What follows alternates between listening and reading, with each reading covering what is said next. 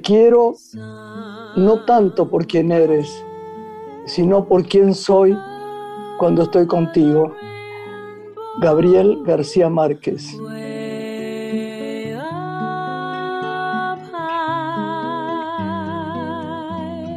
Hola Lore.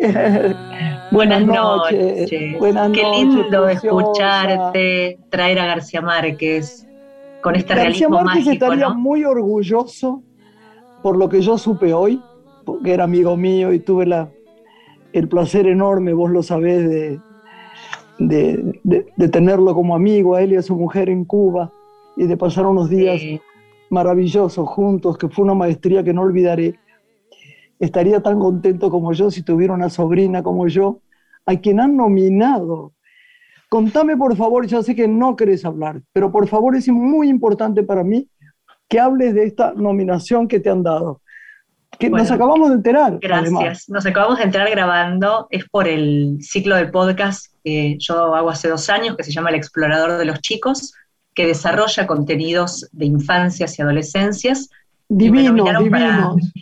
El premio APDE de Derechos Humanos de España, que es un premio que ya lleva 45 años defendiendo los diferentes derechos del ser humano, entre ellos de los chicos y adolescentes. Y este podcast que hice habla de crecer en contexto de encierro.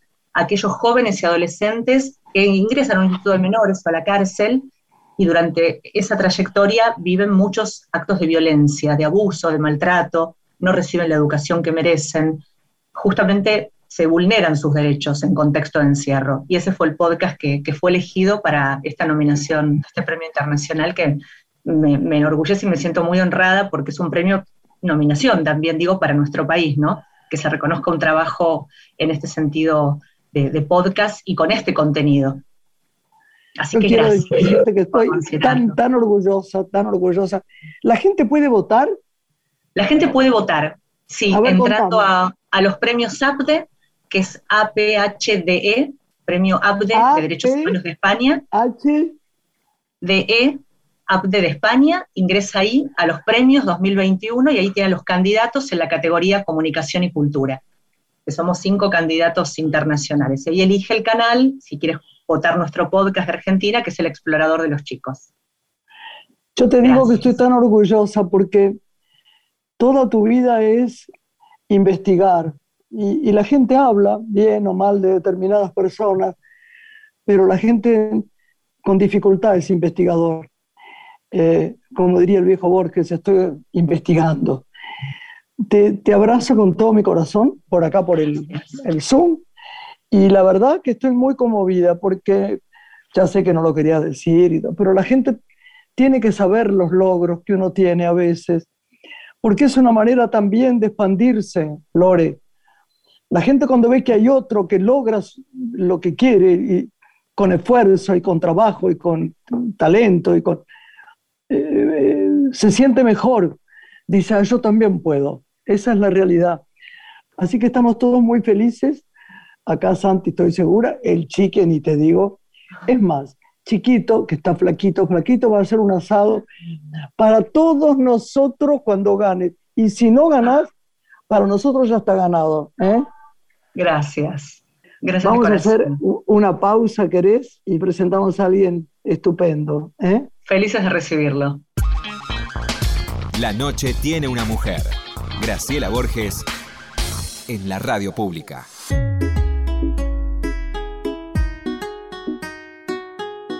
Bueno, Lore, llegó el momento que hace semanas queríamos tener, pero bueno, yo te voy a contar algo. Eh, eh, la persona que presentamos hoy es una persona a la que yo admiro tanto hace muchos años fue la única persona que me, que me, que me condicionó a vivir mejor. Eh, sin retarme, ¿eh? porque un día lo fui a ver y la verdad estaba monstruosa, no era eh, como los chicos dicen la vaca aurora, pero estaba gorda, mal, estaba mal medicada. y fui con una amiga que era la secretaria de Raúl de la Torre, nunca me voy a olvidar y fui a ver este doqui maravilloso y empecé a cambiar. Me acuerdo que ahora que nado una hora y que hago sobre todo de hace un poco tiempo, pero bueno, nado, y voy en bicicleta y hago gimnasia. Fui a, visitar a este hombre genial eh, con la secretaria, cosa rara que yo me acuerdo, ¿no? De Raúl de la Torre, que la quería yo muchísimo. Linda persona. Y yo me acuerdo que, que viste que feo cuando te dicen, bueno, a ver, a ver, mostrame cómo estás. Y yo había un espejo, me sentí pésima. Y él me dijo una cosa, ¿no? Por eso ahora conté lo de, lo de nadar y lo de hacer bicicleta. Me miró y me dijo, ¿cuánto tiempo hace gimnasia? Y yo, viste, no quería mentir mucho. Digo, mm, bueno, últimamente no mucho, pero fue hormonal porque yo estaba flaquita, es verdad. En un momento dado, cuando hice el infierno tan temido, había hecho un régimen inventado, pero nada, me había prohibido todo lo que es pasta y todo, y pesaba 49 kilos. Era un horror. Eh, me acuerdo que Raúl de la Torre, después ya no habló más, Raúl de la Torre me dijo, ah, ¿hay algún amigo que te está diciendo que estás linda? Estás horrenda. No tenés cara, no tenés cola, no tenés, no tenés nada. Y yo pensaba que tenía que seguir bajando, porque ese es el drama. Cuando uno cree que ya está y sigue bajando, es un error. Por eso hay que tener a alguien que te hace ver la realidad. Entonces lo conté ese día, la noche, a un amigo en común que tenemos con este doqui extraordinario, y le dije, eh, Jorge Pontevecchia. Bueno, a veces discutimos mucho con Jorge Pontevecchia, pero igual lo amo desde hace 40 años. Y él me dijo, pero vos estás hablando, nunca me voy a olvidar, me dijo, vos estás hablando no de alguien que hace dietas o que ve a la gente, Vos estás hablando de uno de los grandes médicos del mundo. Y yo dije, tenés razón. exageración. Es absolutamente así. Así que vos tenés que presentarlo ahora, yo ya me quedo calladita. Bueno, él es médico especializado en obesidad y en nutrición. Se desempeña además como educador para la salud, es escritor, es conferencista, comunicador social, baila tap se ha especializado y dedicado al tratamiento de las personas con obesidad y sus familias, a capacitar a los profesionales. Creó y dirige instituciones como la Clínica de Nutrición y Salud, Dieta Club, Fundación ALCO, fundó el Instituto Argentino de Alimentos y Nutrición, la carrera oficial de instructor en salud, alimentación y actividad física, es director y profesor de esa carrera, también de la licenciatura en nutrición. Escribió más de 50 libros eh, dirige la revista Vivir Mejor y la clínica. Yo 50, Lore, yo 50 no tengo, pero 15 tengo seguro, seguro. Y esta te agrego que es una síntesis de su gran trayectoria difícil de. Mira, ahí, estamos, ahí estamos los dos. Yo también tengo esta foto. Mira, está mostrando una foto porque estamos grabando. Sí, que estamos juntos. En y ya le damos la bienvenida al doctor Alberto Cormillot. Muy bienvenido a Radio Nacional. Hola, Alberto. Gracias por guardar ese retrato. Te está, quiero. está en, una pared muy querida en mi casa esta foto. Me, me, me emociona, me emociona tenerlo mm. porque te quiero tanto, tanto. Sí, una vez me acuerdo, me, acuerdo que yo siempre estoy pensando, ¿no? Cuando estos días estaba pensando cómo empezar a hacer, a sacarme líquido de encima y estar mal, digo, ¿y por qué no salís de Pilar y lo vas a ver, Alberto Cormillot? Porque es lo que hay que hacer, porque además es un médico integral, es muy difícil eh, que dietas da cualquiera. Yo me acuerdo que una vez eh, eh, Gray Wilmot y yo, me dijo, vení que hacemos una dieta de tres días con helado, engordamos medio kilo, además era invierno, nos morimos de frío, todo mal. Pero este es un capo de verdad y además una de las personas más generosas que yo conozco. Así que nada, te lo dejo para que le preguntes porque me emociona mucho. Me acuerdo mucho de esa foto y de ese lugar. Alberto, ¿cómo comenzás a interesarte por la alimentación, por la salud, por aquellas personas que necesitaban un cambio de hábitos para poder vivir mejor? ¿Cuándo comienza ese recorrido en tu vida o qué despierta ese interés en vos? Mi interés por la salud se despertó. Yo, nací en una farmacia y me crié al lado de mi mamá. Eh, que daba inyecciones y era una verdadera curadera, una verdadera persona que daba asistencia. Era, ella te daba la inyección y siempre le hablaba a la gente o le daba alguna cosa que hace que hoy todavía yo me encuentre con personas, hoy me encuentro con personas yo cuando era chiquito me, atendía, me daba inyecciones tu mamá. Y, la recuerda, recordaba mucho cariño a la persona que te da inyecciones, es, es un, es un plus, ¿no? Entonces yo no sabía que yo estaba aprendiendo en ese momento medicina, que la medicina es un servicio. Y después más adelante, bueno, entré en la facultad y no muy convencido, y, pero después, bueno, después sí me convencí y antes de recibirme entré en contacto con un médico uruguayo que hacía medicina psicosomática, que era la forma que se llamaba, que llama, en aquella época a la medicina que incluía los psicológicos que no estaba incluido dentro de la, de la, facultad. En la carrera estaban los sanos y estaban los que estaban internados en el Borda o en, en Moyano, ¿no? Y bueno, con eso me, me introduje un libro maravilloso que te introducía la psicología de los pacientes. Y a partir de ahí me empecé, y él me dijo, bueno, él hacía obesidad, el médico uruguayo este, y bueno, me dijo dos o tres pistas. Y ahí empecé a atender y me interesé y se ve que, nada, tuve la, la suerte, pasó un tren este, tempranero y yo me lo tomé, ¿no? Y, y, bueno, y empecé a trabajar en algo de una forma, bueno, mucho antes. Yo recuerdo cuando empecé a trabajar, la gente decía, pero no digas que haces obesidad, porque no es serio, decís que haces nutrición. Dije, no hago nutrición, no hago obesidad. Este, porque nutrición también, si vos tratás eh, un problema digestivo, gente que está con una insuficiencia renal, una insuficiencia hepática, gente que tenés que darle alimentación por sonda, alimentación por vena, y no, no es lo que yo hago, yo trato más que nada de lo que son enfermedades crónicas, y la obesidad y todos sus derivados, diabetes tipo 2, la hipertensión, el hígado graso. Eh, y bueno, y ahí de a poco empecé, vos empezás algo y, y te va más o menos bien y lo seguís haciendo. ¿Y en qué se basa ese plan que vos proponés para lograr bajar de peso y lograr un buen estado de salud? Básicamente. para mí, ahora de lejos, después te voy a ver, te juro, te prometo. Ayúdame un poquito. ¿Cómo se hace? Ya sé que es básica mi pregunta, que, mira, mis análisis salieron perfectos, pero igual no bajo de peso, todos salieron bien, eh, el, no sé cuánto, T4, T3, T24, T38, la, sangre, todo. ¿Cómo hago? La gente, vos no sabes cuántos llamados tengo acá. ¿Cómo empiezo? Primero querer es la aceptación de saber que uno tiene que bajar, los kilos que tiene que bajar. Pero aparte de la aceptación, que es el primer precepto espiritual, ¿qué dirías que es lo que saque de la comida para empezar a bajar? Bueno, ahí son como dos, dos preguntas. Una, eh, Lorena, son, son, parecidas, no, no, no, solamente que quiero distinguirlas, porque parecen semejantes, pero, pero bueno, tienen, tienen sus facetas. La pregunta de, de Lorena, ¿en qué se basa el tratamiento?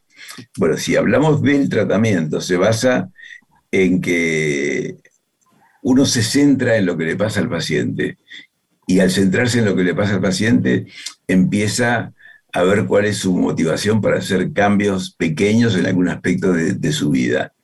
En una persona que, quiere, que suele querer hacer cambios más drásticos y esos cambios drásticos son a veces son difíciles de sostener. Entonces, eso es lo, primero. Yo no estoy centrado en lo que yo voy a hacer, sino estoy centrado en lo que vos podés hacer. Ahora, si me decís como una cosa general, ¿qué es lo que uno debería, a lo que uno apunta, a lo que uno apunta, y más después de los, después de los 40 años, uno tiene que saber que su metabolismo empieza a bajar el 1% por año. O sea que si vos mm. seguís comiendo lo mismo y no haces actividad física, eso que estás comiendo te lo vas a poner encima. Pero no es muy brusco, es el 1% por año. Entonces la gente dice, no, en la menopausia yo eh, empecé a subir. No, habéis empezado a subir posiblemente antes y se va acelerando con cada, con, por ahí tiene empujones en el transcurso de la vida, ¿no? Pero si no te moves, tu organismo quema menos. Entonces vos venías comiendo, suponete, no sé, 1800 calorías y seguís 1800 calorías, pero tu, tu cuerpo gasta 1500 o 1600 o ponerle 1700 y te quedan 100 calorías todos los días. Y 100 calorías todos los días son 3000 a fin de mes. Y 3.000 calorías a fin de mes, en dos meses y medio tenés un kilo. O sea que con, con, un pequeño ahorro de calorías que uno haga cada día porque está quemando menos, eso se va sumando, pero muy de a poquito. Porque la gente, hay algunos que suben explosivamente, pero la mayoría de la gente no sube explosivamente, van subiendo de una manera que es insensible, que no se dan cuenta. ¿no? Entonces, lo que uno dice, bueno, distribuir las comidas, eso es, eso es importante. La distribución de las, ordenarse con las comidas en el día. Decir, bueno, ¿cuántas veces estás comiendo? Ver si están bien distribuidas, en la que conviene por lo menos hacer desayuno, almuerzo, merienda y cena, hacer cuatro comidas. Y después de las cuatro comidas, a muchas personas les ayuda una colación a media mañana y otra a media tarde. Para, por eso, si te levantas a las 7 y almorzas a la 1, son muchas horas. Entonces conviene alguna cosa a, las 10 de la mañana. Y después, si tomas la merienda a la, almorzas a la, a la 1 y tomas algo a las 4 y media y, bueno, y a las 7 podés tomar una, un, algún tentempié también para llegar a las 9 o 10 de la noche, la hora de la cena con menos hambre. Pero por lo menos son cuatro comidas. Y fíjate que no te estoy hablando de, la, comida, de, de, qué hay que comer, sino el, contexto, porque el contexto es lo que va a ayudar. El otro punto es cuánto tiempo estás tardando en comer. Porque cuanto menos tiempo tardás, más comes. Sí, y cuanto más tiempo tardás, o sea, ayudaría mucho si uno tiene un reloj. ¿No? Y vos pones el reloj y decís, bueno, voy a ver en cuánto tiempo como un almuerzo. Entonces, bueno, lo como en, no sé, 13 minutos. Bueno, fenómeno. La semana que viene trataré de hacerlo, los próximos días, hacerlo en 14 minutos. Y ver hasta dónde puedo subir razonablemente, porque cuando el, el estómago te manda señales de saciedad en 15 minutos, o sea, vos que en 15 minutos puedes comer una barbaridad porque el estómago todavía no te avisó. Entonces, si uno haciendo más lento la comida, ya eso te ayuda a comer menos. Entonces, estamos hablando de distribución y estamos hablando de tiempo. Después, ayuda mucho lo que son hidratos de carbono, consumirlos a la mañana, que es cuando uno necesita más energía. A la noche va cayendo más el metabolismo. Entonces ahí uno consume proteínas que, no se transforma tan fácilmente en grasa. Entonces es preferible comer si uno va a comer pastas o arroz o, papa, eh, eso comerlo a la mañana, en el mediodía o el pan, eh, y ya después de la, de la tarde preferentemente, después de las 5 o 6 de, la tarde, bajar la cantidad de, hidratos de carbono y más a, eh, bueno, carne, pescado, pollo, huevo, queso, salchicha, lo que a uno le guste comer de, proteínas acompañado con abundante verdura. Por supuesto que puede comer, también le puede agregar mm, alguna otra cosa, ¿no? Es, una, es como una tendencia, si yo puedo elegir, prefiero a la mañana los hidratos de carbono y a la última hora, a las últimas horas las proteínas, ¿no? y no almorzar yo, soy un desastre, ¿viste? Pero yo reconozco, eh, Lorena no come pasta, ¿no? Hidratos de carbono, ¿no? en realidad soy intolerante al gluten, Alberto, y Graciela abre un terreno que a mí me interesa saber, que es cómo consideras a la dieta cetogénica, que es la que a mí me salvó en este camino, porque yo tenía espasmos por el gluten, una especie de alergia. Dejé de comer, bajé mucho de peso por eliminar las harinas, que son, no estuvo bueno en mi caso, pero dejé de tener síntomas, es decir, que la harina generaba en mí una especie de reacción. No sé ¿qué, te parece a vos el tema de las harinas, que siempre es un condimento para, para, subir o bajar de peso. ¿no? En, total, entre la enfermedad celíaca, la intolerancia al gluten y alguna alergia que hay, suma casi el 8% de la población que, que, no se lleva bien con los, con los cereales. ¿No? Entonces esas personas se favorecen cuando hacen una dieta libre de, cereales. Eh, eso no incluye los otros vegetales, los otros vegetales sí se pueden consumir y, es conveniente consumirlos. Porque están muy relacionados con la, con la salud, están extremadamente relacionados con la salud, el consumo de vegetales de todo tipo. Pero si uno no comiera harinas en general, ¿no bajaría más abruptamente de peso como te pasa haciendo la dieta cetogénica? Sí, sí. Lo, que, lo que ocurre es que eh, en una persona que tiene intolerancia, primero, los cereales integrales son buenos para la salud. Si una persona no los puede comer, no los come. Ahora, como, como recomendación general, uno no podría decir, conviene no consumir cereales porque está visto que el consumo de cereales integrales eh, facilita eh, la prevención de enfermedades cardíacas, facilita la disminución del colesterol, facilita también la prevención del cáncer de colon. Y entonces uno se está privando, además que tienen, tienen vitaminas, tienen fibra.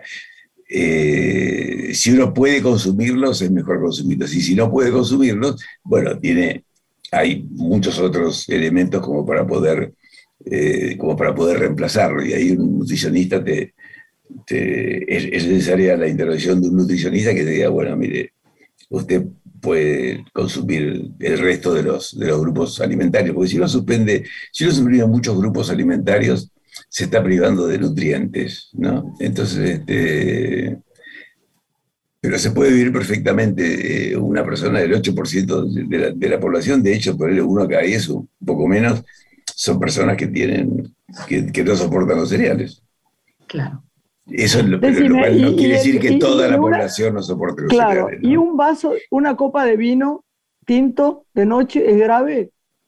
Mira, lo que pasa es que eh, no hay una sola cosa que en sí sea grave, sino Todas juntas, claro. Claro, es la suma, es la suma, ¿no? Este, entonces, eh, si yo te digo una copa de vino, pero esa misma si viene esa persona me dice, mira, che, yo como tantas rebanadas de pan, ¿eso es grave? No.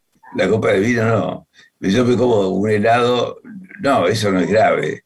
Yo me como, bueno, pero espera, decime todo junto, porque si uno empieza, si uno empieza a sumar, este, eh, bueno, si uno empieza a sumar, se encuentra con un montón de, calorías. Con respecto a la dieta cetogénica, es interesante, volviendo a eso, porque es una dieta que se usa, eh, se usa desde el año 1863 y 1863 eh, fue la primera publicación.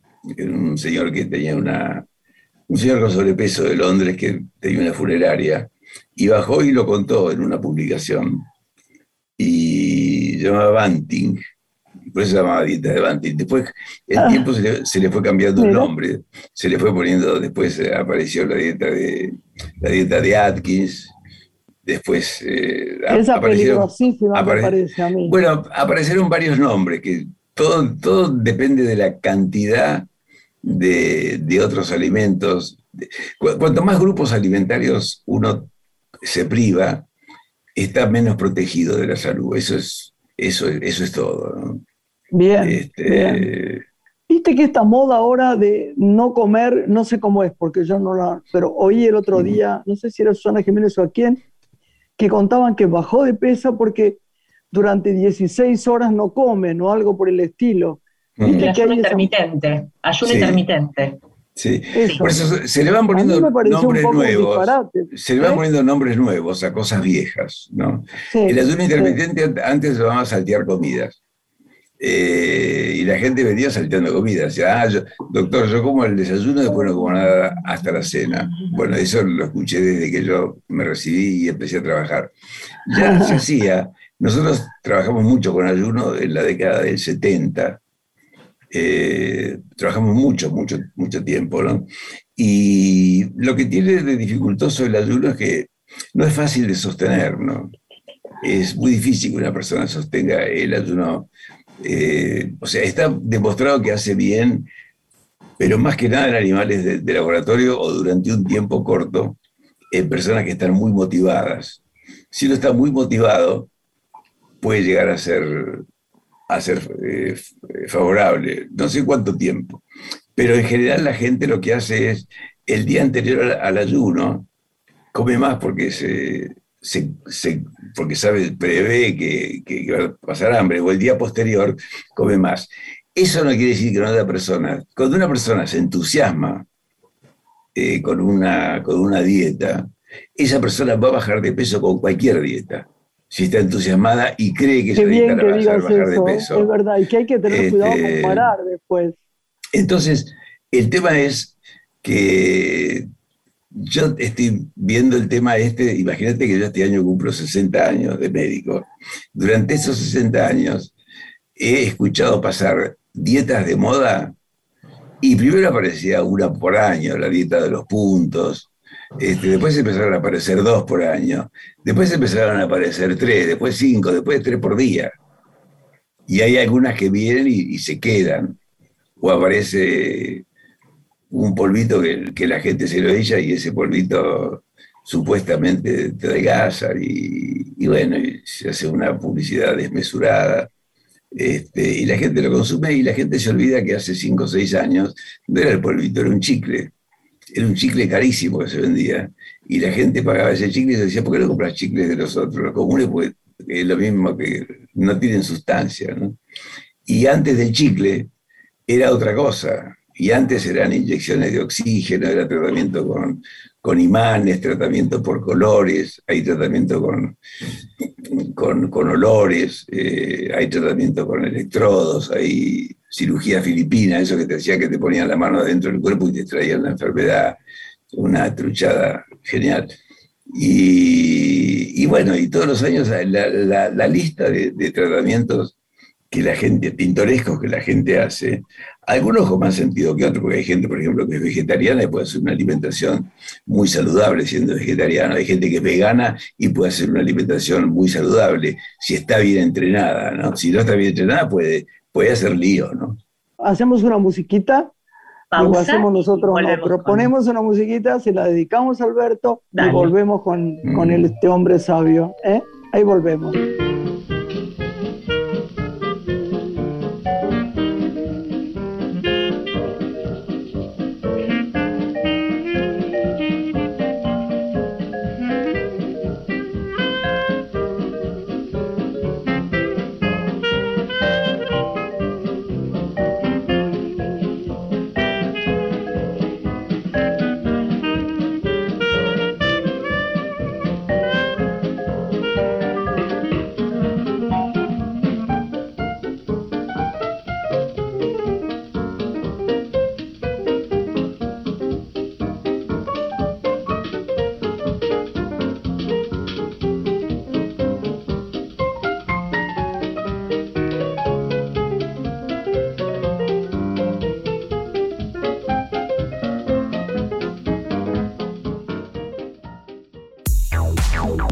Graciela Borges es una mujer. Estás escuchando Una mujer con Graciela Borges.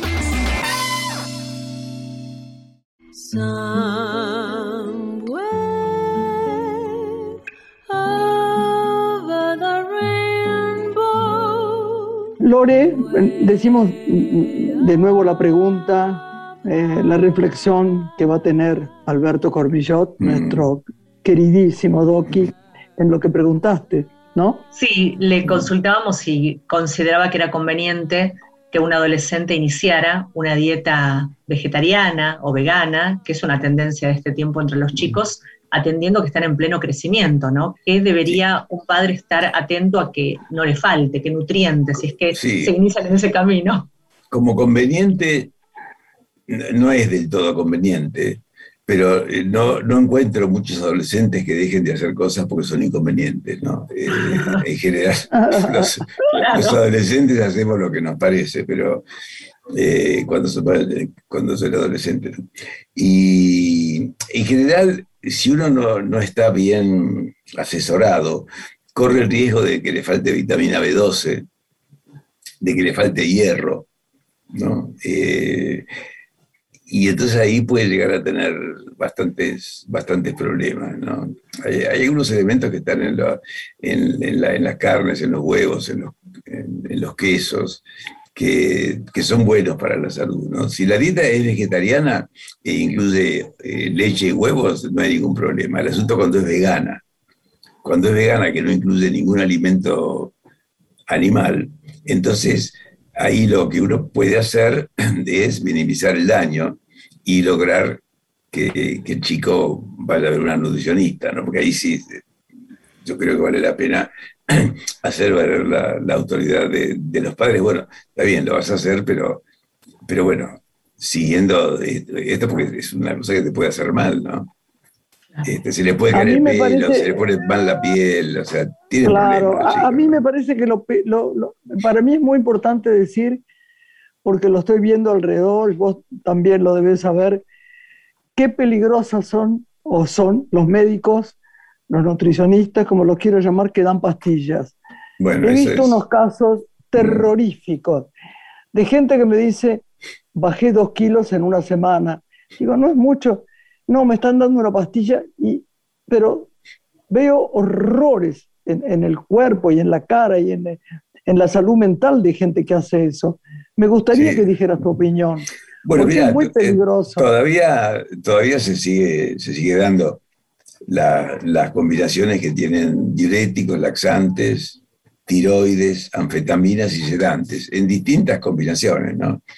Y, son, sí, realmente son, son, son dañinas, ¿no? Porque el, el, diurético finalmente se produce un acostumbramiento y después al riñón le cuesta trabajo orinar. Después vienen edemas que son difíciles de controlar.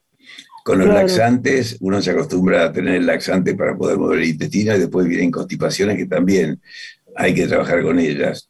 Si uno consume tiroides, tu tiroides deja de funcionar y entonces ahí tenés un hipotiroidismo.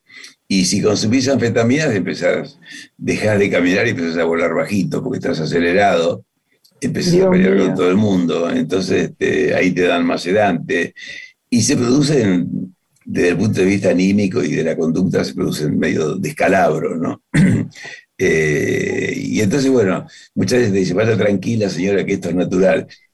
Cuando uno le dice, vaya tranquila señora que esto es natural, ahí tiene que salir a 200 kilómetros por hora, porque no hay ningún preparado de eso que sea natural, no son, claro, son todos preparados. Totalmente. Ah, hoy en día hay tres, hay tres medicamentos para adelgazar solamente.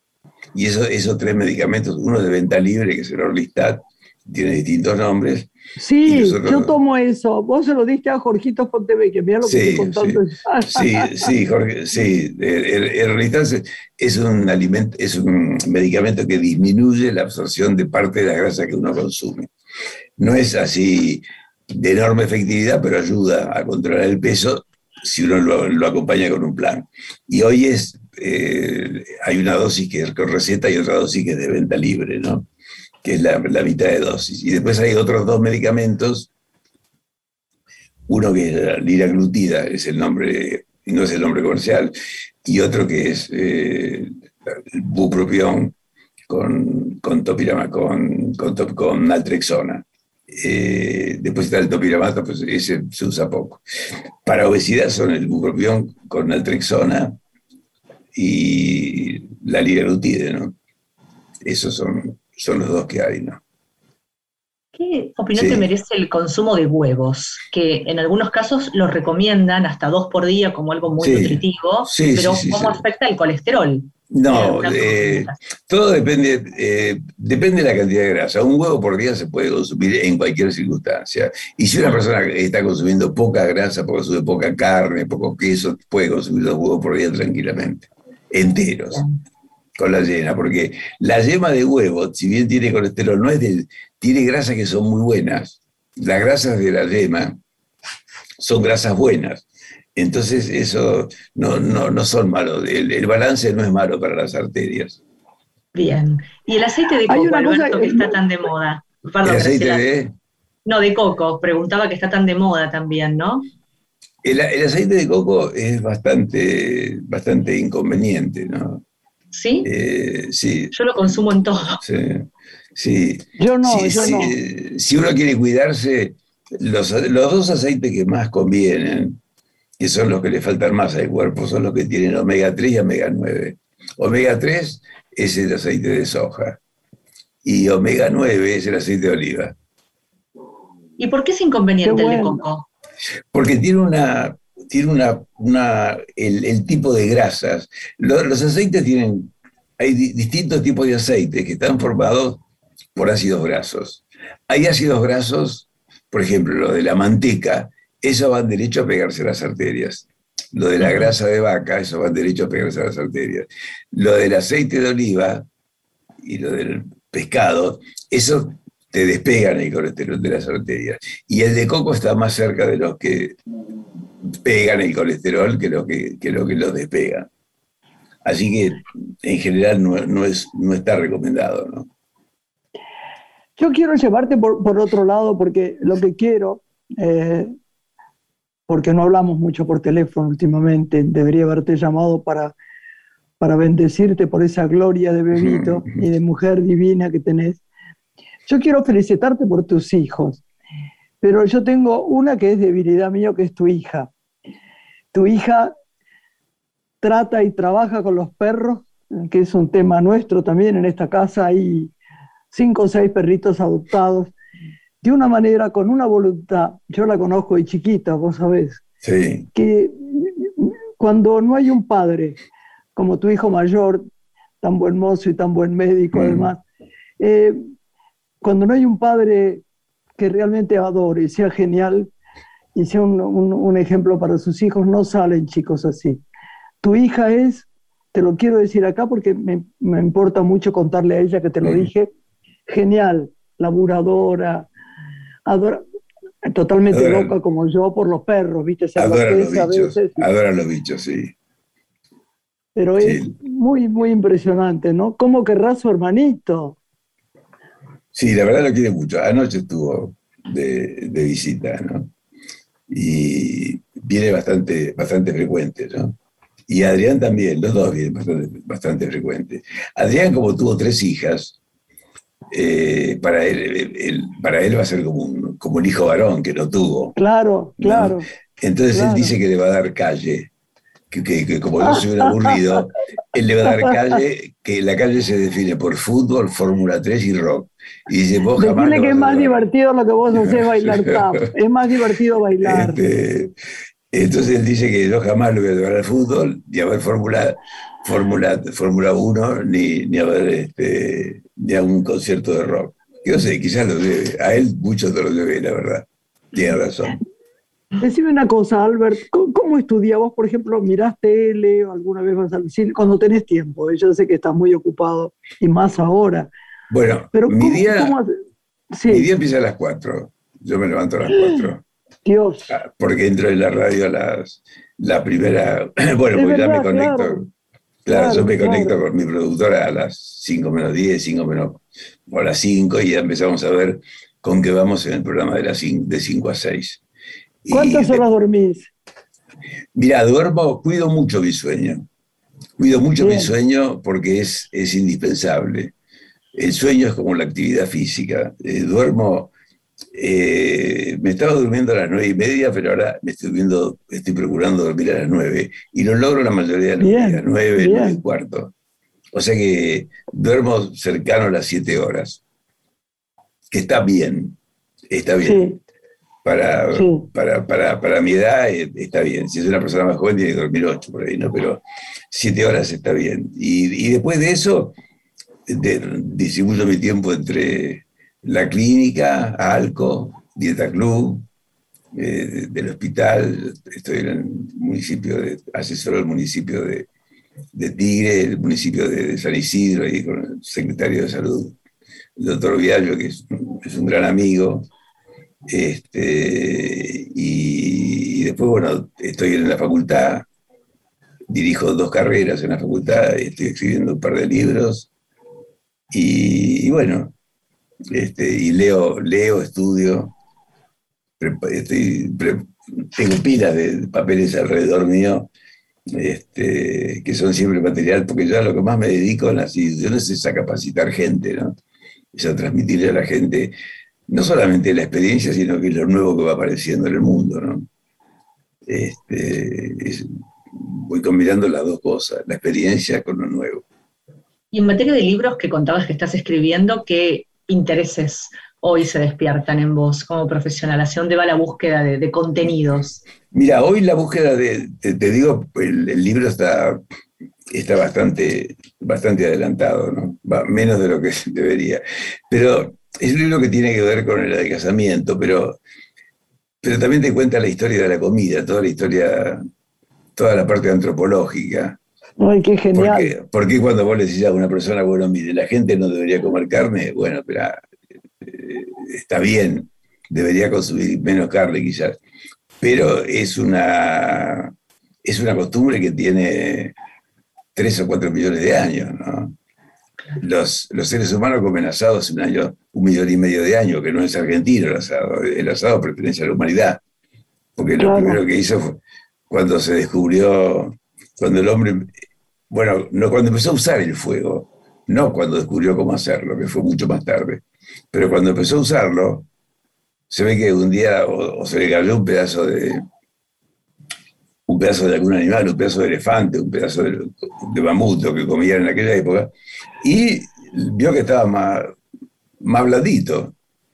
Eh, y seguramente ahí empezó a hacer, y se cree que hasta el comienzo de la, de la comunicación estuvo muy alrededor de cómo la gente se transmitía la receta de boca en boca. ¿no? Bueno, esa es una parte. Después hay mucha parte de, de mitos en la alimentación. Después está los sesgos eh, del juicio, cómo intervienen los errores de juicio y los sesgos en las cosas que uno dice, bueno, ¿y cómo mañana empiezo? ¿No? hay un error de juicio, porque ya ayer dijiste lo mismo, entonces, este, o sea, hay, hay sesgos, o cuando uno, lo que estaba diciendo Graciela, cuando uno empieza a bajar de peso, que después quiere seguir bajando porque se enamora de estar flaco. Es, un sesgo producido por la cultura, ¿no? Después también tenemos el tema del esquema corporal, y, o sea, es el tema de adelgazar, pero tocado de distintos. hay mucha parte que tiene que ver con la cronobiología, lo que yo te dije brevemente: más proteínas a la mañana y, más hidrato de carbono a la mañana, más proteínas a la noche. Eso también está, está detallado. Eh, y bueno, y tiene poco de la experiencia y otro poco lo último que hay en, en, materia de, de, alimentación, qué es lo que hace bien y qué es lo que no hace tan bien, ¿no? Claro. Mm. ¿Y la medicina qué, qué, se está planteando en este tiempo? Eh, ¿Sobre qué está investigando que a vos también te inquiete como profesional? Mira, yo, eh, la medicina en este momento, cada, cada especialidad sí. está investigando muchísimo. Y a medida que los laboratorios, porque los laboratorios que uno le puede denostar y, puede tener muchas cosas en contra, pero también tienen, cosas a favor, porque los laboratorios son los que inventan los, remedios, no, los inventa el Estado, los inventan los laboratorios, los inventan, los descubren y los popularizan y después lo venden. Otro tema aparte si ganan demasiado, si lo ganan demasiado, pero es un tema aparte. Entonces ahí se financian muchas investigaciones. Fíjate para, para hacer la, vacuna se financió, se, financió mucho, ¿no? Eh, y bueno, en el, campo nuestro lo que se están buscando son medicamentos que sean eficaces y seguros. Fíjate que después del Orlistat, que yo lo mencioné, que salió hace 30 años, hace no, 20 y pico de años, 22 años, el primer medicamento que aparece fue la liraglutida, hace, hace un par de años. Y el, otro medicamento que apareció fue la combinación de bupropión más naltrexona, que también apareció un poco después. O sea, son, estuvo, hubo 20 años que no se descubrió nada. Y ahora es la liraglutida, que es, una inyección una vez por día, viene otra que viene una, inyección una vez por semana, la semaglutida, y que son eficaces y son seguros, ¿no? Te, te interrumpí, Lorena. No, me, quedé pensando si no son justamente los alimentos los que están ganando los medicamentos en este camino por estar más saludable, ¿no? Absolutamente. Otra cosa que se está investigando es cómo se puede hacer. Bueno, acá viene el tema de lo que es, qué, hace uno con, la industria de la alimentación. Están las tendencias más digamos, más entusiastas, que dicen, bueno, la alimentación, la industria debería, bueno, hay gente que es totalmente antiindustria. El asunto es que para el año 2050 va a haber 9.500, 10.000 millones de habitantes sobre la Tierra. Anda a decir a cada uno que se haga una huertita. Este, no, no es viable, sencillamente no es viable. Lo que pudo terminar con gran parte de la desnutrición, hoy hay 700 millones de personas que están desnutridas. pero hay 2.500 millones de personas que están con sobrepeso. Mm. Y antes era al revés. O sea, la, industria de la, de la, alimentación resolvió problemas, pero generó otros. Ahora, pasó una cosa interesante. Fíjate que cuando empezaron los automóviles, iban a 20 kilómetros y resulta que un día se llevaron puesto un transeúnte. Entonces dijeron, pará, no, se puede ir. Usted tiene que andar a esta velocidad. Y a partir de ahí, la industria automotriz empezó a hacer cada vez autos más ligeros, que podían a 130, 150, 200 kilómetros. Cualquier auto de gama media te da 180 kilómetros. Pero vos no puedes ir por el barrio a 180. Si estás en un country, puedes ir a 20. Si estás en una calle interna, a 30 o 40. Si estás en una avenida, poner a 50, 60. Si estás en una ruta 100, 120. Pero el Estado reguló. Ahora, cuando empieza la industria de la alimentación a hacer cosas más ricas, más, eh, bueno, al principio eran más saludables, que, que duraran más tiempo, más económicas, no hubo una legislación porque decir, mire, usted no le puede hacer publicidad a los chicos, usted no, no puede aumentar el tamaño de la porción hasta el infinito, usted no puede no tener un etiquetado claro usted le tiene que informar a la, población. Bueno, todo eso no se dio y ahora cuesta mucho trabajo bajarlo de donde están. ¿no? Acercaste el gran tema, el etiquetado frontal, ¿no? ¿Qué opinión te merece esta El etiquetado frontal era absolutamente necesario. Bien. ¿Es este etiquetado que se puso, es el mejor? Yo tengo dudas, porque no hay nada que, no hay nada que lo indique. ¿Se está usando en otros lugares del mundo? Poco. Se usa solamente en países, tres, cuatro países de Latinoamérica. Eh, ¿Por qué no lo, usan en otras partes del mundo? Bueno, se ha considerado después de los estudios que, que no está demostrado que es el mejor. Quizás el día de mañana se demuestre que sea el mejor, yo no lo descarto. Pero si me decís, entre no poner el etiquetado y haber puesto este etiquetado, algo habría que poner. Algo habría que poner porque, salvo contados casos, la industria sigue haciendo cosas que no están bien. No, algunas industrias se, retiraron de los colegios, se retiraron, tienen un marketing destinado a los niños que no es así agresivo, que, que han parado, pero otros van destinados a los niños de una manera muy agresiva. Y eso no puede ser. Eh, o sea, hay que regular el marketing a los niños y, no sé a los niños hasta qué edad. No sé si hasta los 15, eso habría que ver, pero el marketing tiene que estar regulado, las, las medidas tienen que estar reguladas, no podés crecer. Yo cuando era chico, la medida de, la gaseosa, la chiquita tenía 200 y pico centímetros cúbicos. De hecho, Alberto, la, obesidad infantil es un problema también hoy. La obesidad infantil es un gran problema. 3, 4 de cada 10 chicos está con sobrepeso. Y las bebidas azucaradas son una de las principales eh, causas de este tema, ¿no?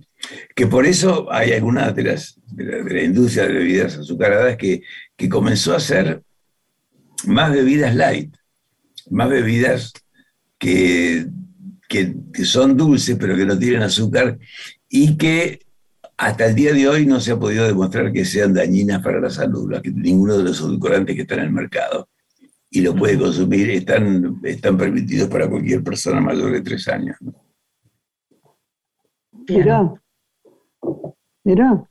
Y, me preguntaba el baile, ¿no? Antes de despedirte, ¿qué lugar ocupa hoy el tap en, tu vida? Porque bailaste, bailás. Mira, bailar. Por eso estás tan joven. hay que, hay que bailar para el corazón. Hay que bailar como si no nos estuvieran viendo, para el corazón.